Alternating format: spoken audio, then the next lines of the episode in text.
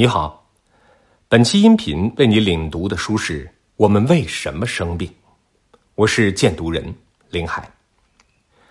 五百万年前，南方古猿开始直立行走，减少能量消耗，以适应当时的环境。两百万年前，能人学会使用工具，提高了狩猎的成功率和生存率。一百八十万年前，火。第一次出现在直立人的生活中，潜移默化的改变了人类茹毛饮血的饮食方式。二十五万年前，一个突变的基因让智人开始用语言交流，人和人之间开始有了无形的联系纽带，原始社会的雏形出现。我们不难发现，是进化把人类一步步的推向了食物链的顶端。但是，站在食物链的顶端，并不意味着人类能就此免于被捕食的恐惧，因为人类的背后还有一个捕食者——疾病。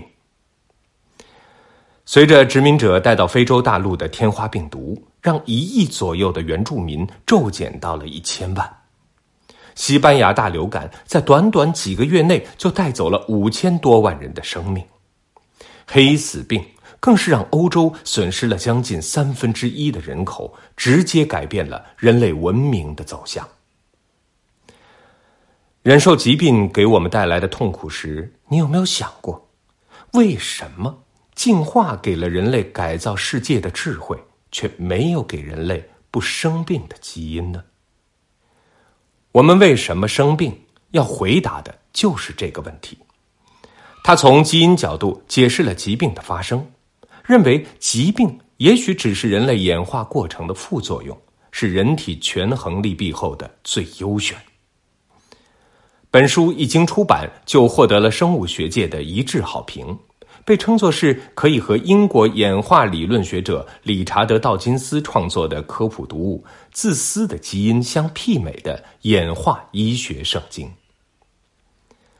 本书的作者之一伦道夫 ·M· 尼斯。是密西根大学的精神病学教授，在进化心理学和达尔文医学研究领域享有盛名。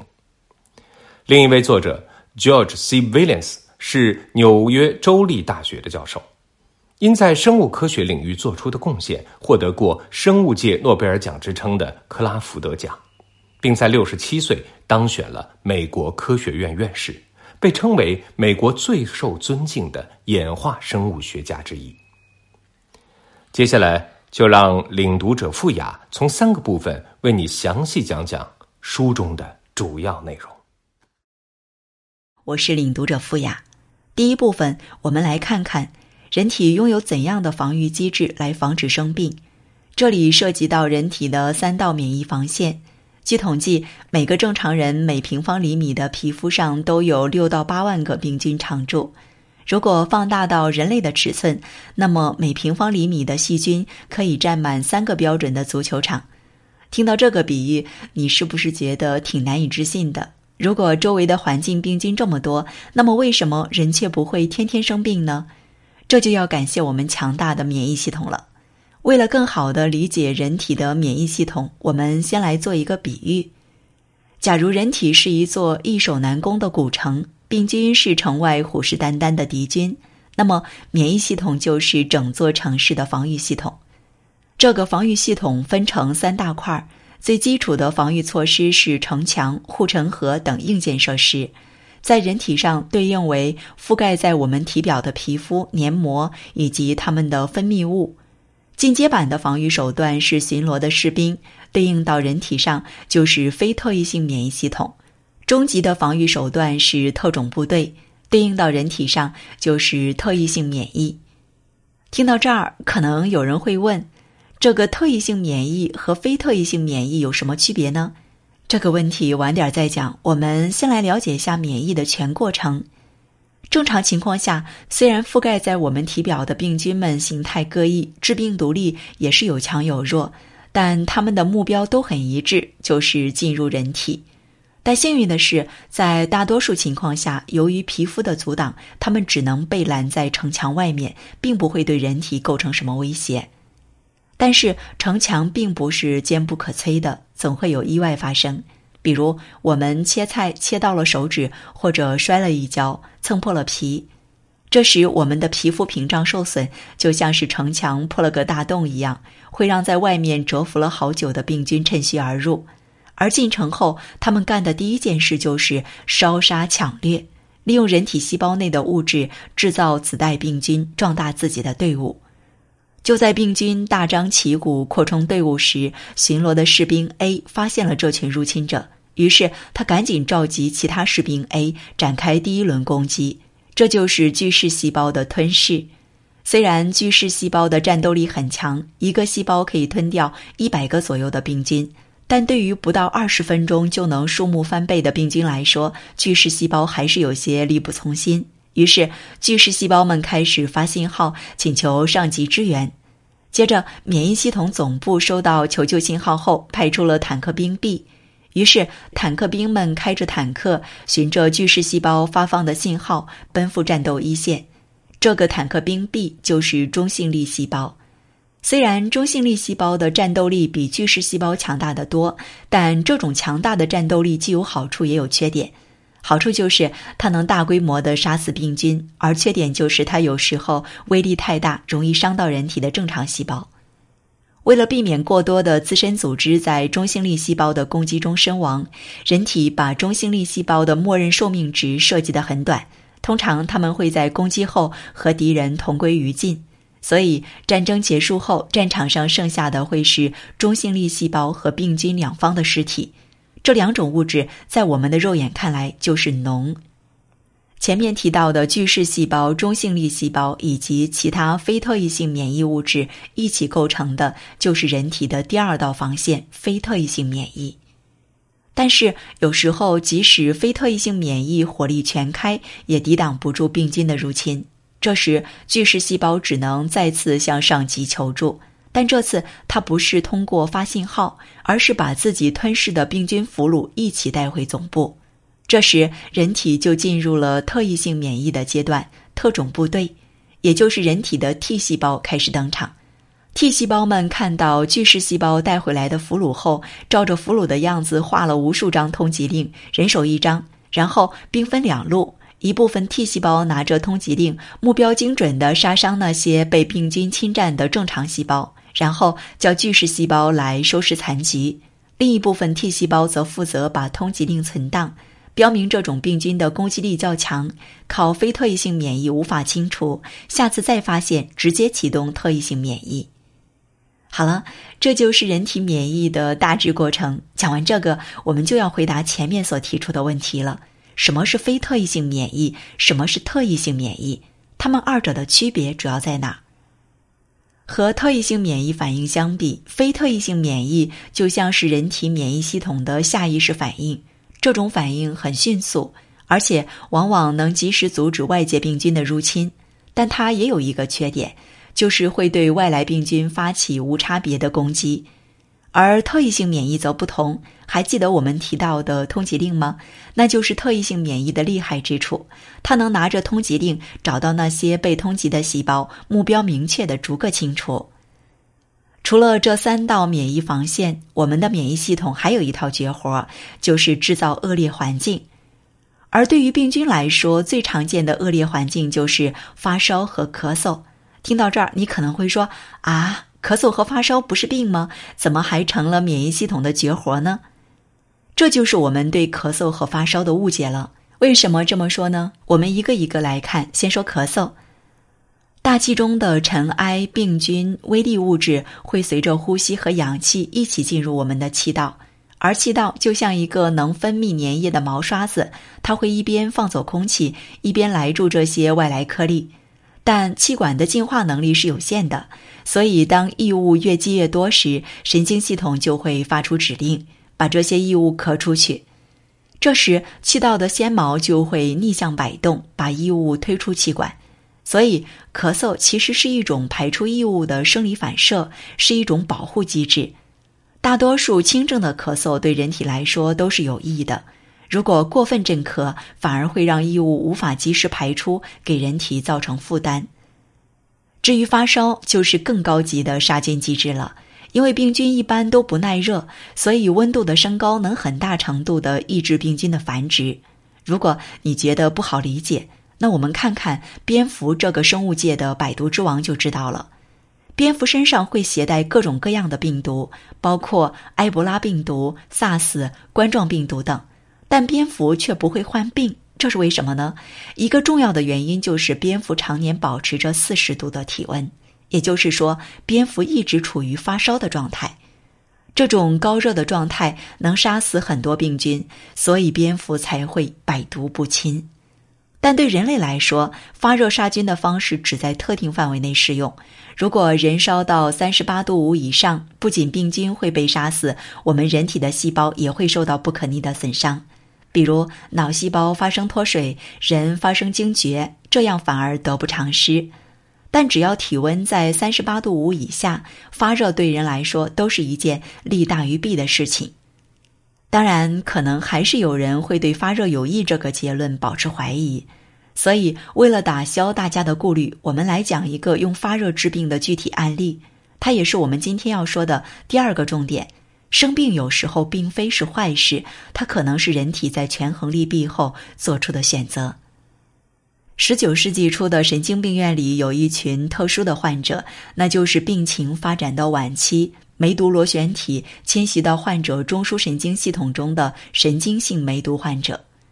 由于对病情难以启齿，这些患者往往会延误病情治疗的最佳时期，最终发展为癫痫等神经系统的症状。所以，如何治疗神经性梅毒，或者说如何治疗梅毒，从而缓解患者神经系统的症状，就成了神经病医生需要面对的问题。贾雷格就是当时众多为梅毒感到困扰的神经病医生之一。有一天，一个发热患者的出现让贾雷格看到了希望。他发现，在发热时，患者神经系统的症状会得到很大缓解。但体温一降下来，患者就会回到原来的状态。那么，怎样才能让患者持续发热呢？一个想法从贾雷格脑中一闪而过：疟疾。虽然疟疾会导致患者持续发热，但轻症的疟疾可以用奎尼丁来治疗。所以，两害取其轻，贾雷格决定试一试。他采集了疟疾患者的血样，把他们注射到了九名晚期梅毒患者的体内。这些患者随即出现了疟疾感染的高热症状，在持续发热的情况下，九个实验者中有六个人的症状得到了明显改善，两人没有明显反应，一人在实验途中去世。虽然不是百分百的成功，但这对于走投无路的梅毒患者来说也算看到了希望。于是，贾雷格扩大了实验范围，开始给更多的梅毒患者注射疟疾血清。到一九二一年底，他给两百名左右的神经性梅毒患者成功的接种了疟疾，其中有五十名患者完全康复，回归到了正常生活中。一九二七年，贾雷格凭借这一发现获得了诺贝尔生理学或医学奖。此后，这种方法被神经病医生广泛应用，直到一九四三年青霉素出现，疟疾治疗晚期梅毒的时代才告一段落。除了这种人为的以病攻病的治疗方法，在自然界有些疾病生来就是其他疾病的克星，比如疟疾的天敌——镰刀型贫血病。提到贫血，大家可能都不陌生，但是镰刀型贫血病是什么呢？我们来简单介绍一下：红细胞携带着氧气通过毛细血管时，会一边把氧气释放给组织细胞，一边把组织细胞产生的二氧化碳回收回去。为了让红细胞携带的氧气充分释放，我们的毛细血管被设计成了窄窄的单行道，只能允许红细胞排成一排，挨个通过。但是，即使是单行，对于毛细血管这条狭窄的管道来说，红细胞的个头还是有点大，所以红细胞需要把自己蜷成一团，弯着腰才能通过。对于正常的红细胞来说，蜷成一团并不是件难事。因为它们本身长得就像是两面中心向内凹陷的圆饼，但是对于结构异常的红细胞，比如这种长得像镰刀的红细胞来说，它不仅携带氧气的能力低，蜷成一团这个动作也很困难。于是镰刀状的红细胞就会被卡在毛细血管里，进进不去，出出不来。这时，前面的巡逻士兵 A 又上场了。他一看，这个红细胞和我认识的红细胞长得不太一样啊，保险起见，还是消灭掉吧。于是，镰刀型红细胞就这样被吞噬了。而红细胞变少，自然会导致贫血。这种贫血病属于一种遗传病，刚出生时不太明显，但随着患者长大，症状就会逐渐加重。一开始的表现可能是头晕乏力，然后就是机体代偿造血导致的肝脾肿大。如果不及时治疗，患者可能会因为血液积蓄在肿大的肝脾，导致休克。虽然镰刀型贫血病在中国不太常见。但它在疟疾多发的非洲地区却十分普遍，这是为什么呢？就是因为它是疟疾的克星，导致疟疾的疟原虫通常会寄生在我们的红细胞中，靠着红细胞里的氧气生存。而镰刀型贫血病的患者的红细胞由于结构异常，常年缺氧，疟原虫在里面一般活不了多久，自然也产生不了子代细胞，引起疟疾的症状。由于镰刀型贫血病的患者感染疟疾的概率要比正常人低得多，而且镰刀型贫血病也比疟疾好治得多，人体在权衡利弊后，才会在疟疾和镰刀型贫血病之间选择后者。好了，讲完疾病的发生有时是机体权衡利弊后做出的选择后，我们接着说最后一个部分：生病了一定要吃药吗？药到真的能病除吗？每当季节更替，人们出现感冒、发烧、流鼻涕的症状时，吃感冒药了吗？都会变成标准的问候语。但是，感冒药真的治感冒吗？其实未必。就拿感冒的这几个症状来说，发烧、咳嗽、流鼻涕，按照我们前面的讲述，这些都是人体的防御机制在起作用。那这时感冒药的作用又是什么呢？简单来说，感冒药的作用可以分成两部分：一是缓解这些症状，二是镇静，就是让我们多睡觉，通过睡觉让机体得到充分的休息，让免疫系统在睡眠时发挥作用。听到这儿，可能有人会问：但每次喝完感冒药后，我都感觉感冒好得快多了，这又该怎么解释呢？这时候就需要用数据说话了。研究人员为了确定感冒药的真实效果，选了一批身体素质差不多的健康的志愿者，然后把这些志愿者随机分成了两组，先让这些患者主动感冒，再给他们服用药物。只不过在实验中，一组志愿者服用的是真的感冒药，另一组志愿者服用的是和感冒药长得一样的安慰剂，就是不含药物的淀粉片。结果发现，服用感冒药的那一组患者，他们的鼻塞和咳嗽确实得到了缓解，但感冒持续的时间却更长，平均下来要比没有服用感冒药的患者长两到三天。也就是说，不吃感冒药的患者反倒好得快。而且，随便服用感冒药、滥用抗生素，不仅会延长自愈的时间，还会带来潜在的威胁——耐药性的超级细菌。接下来，我们就来讲讲什么是抗生素，什么是耐药性，以及耐药性细菌对人类的危害。抗生素是指由细菌、真菌等微生物或高等动植物产生的，能干扰其他细菌发育的化学物质。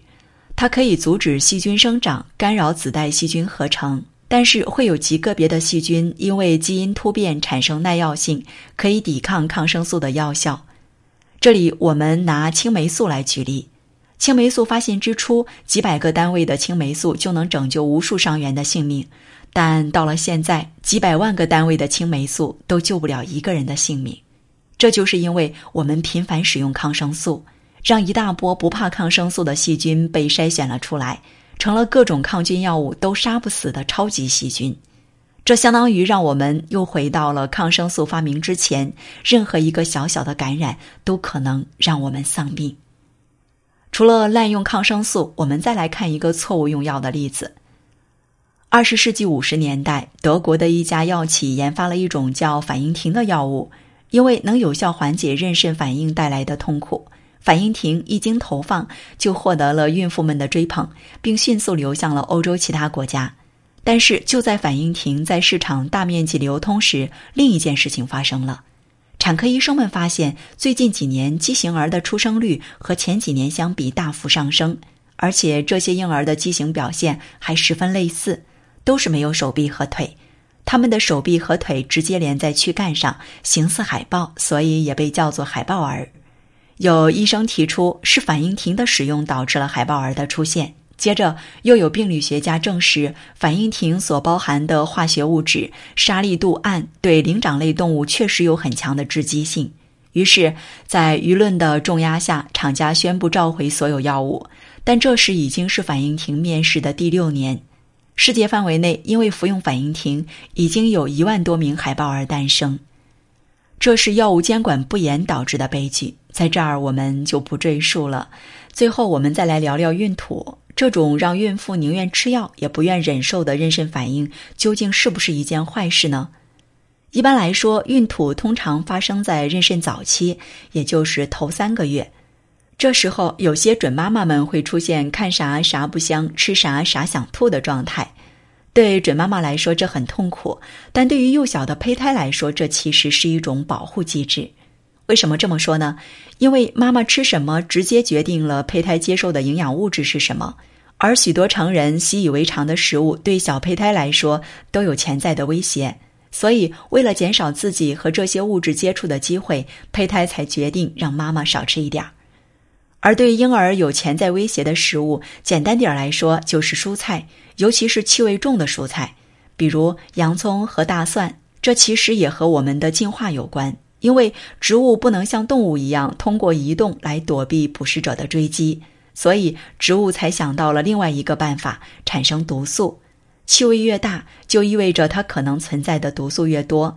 这一点，我们从大蒜杀菌的功效中就能看出来了。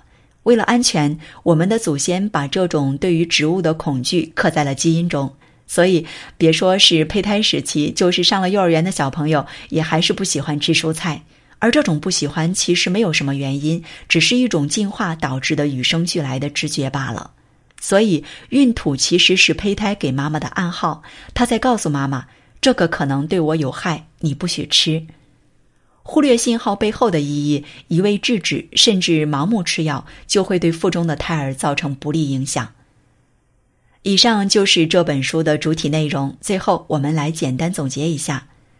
第一部分，我们讲到，为了抵挡外界病菌的入侵，我们的机体布置了三道免疫防线，分别是皮肤黏膜的屏障作用、非特异性免疫和特异性免疫。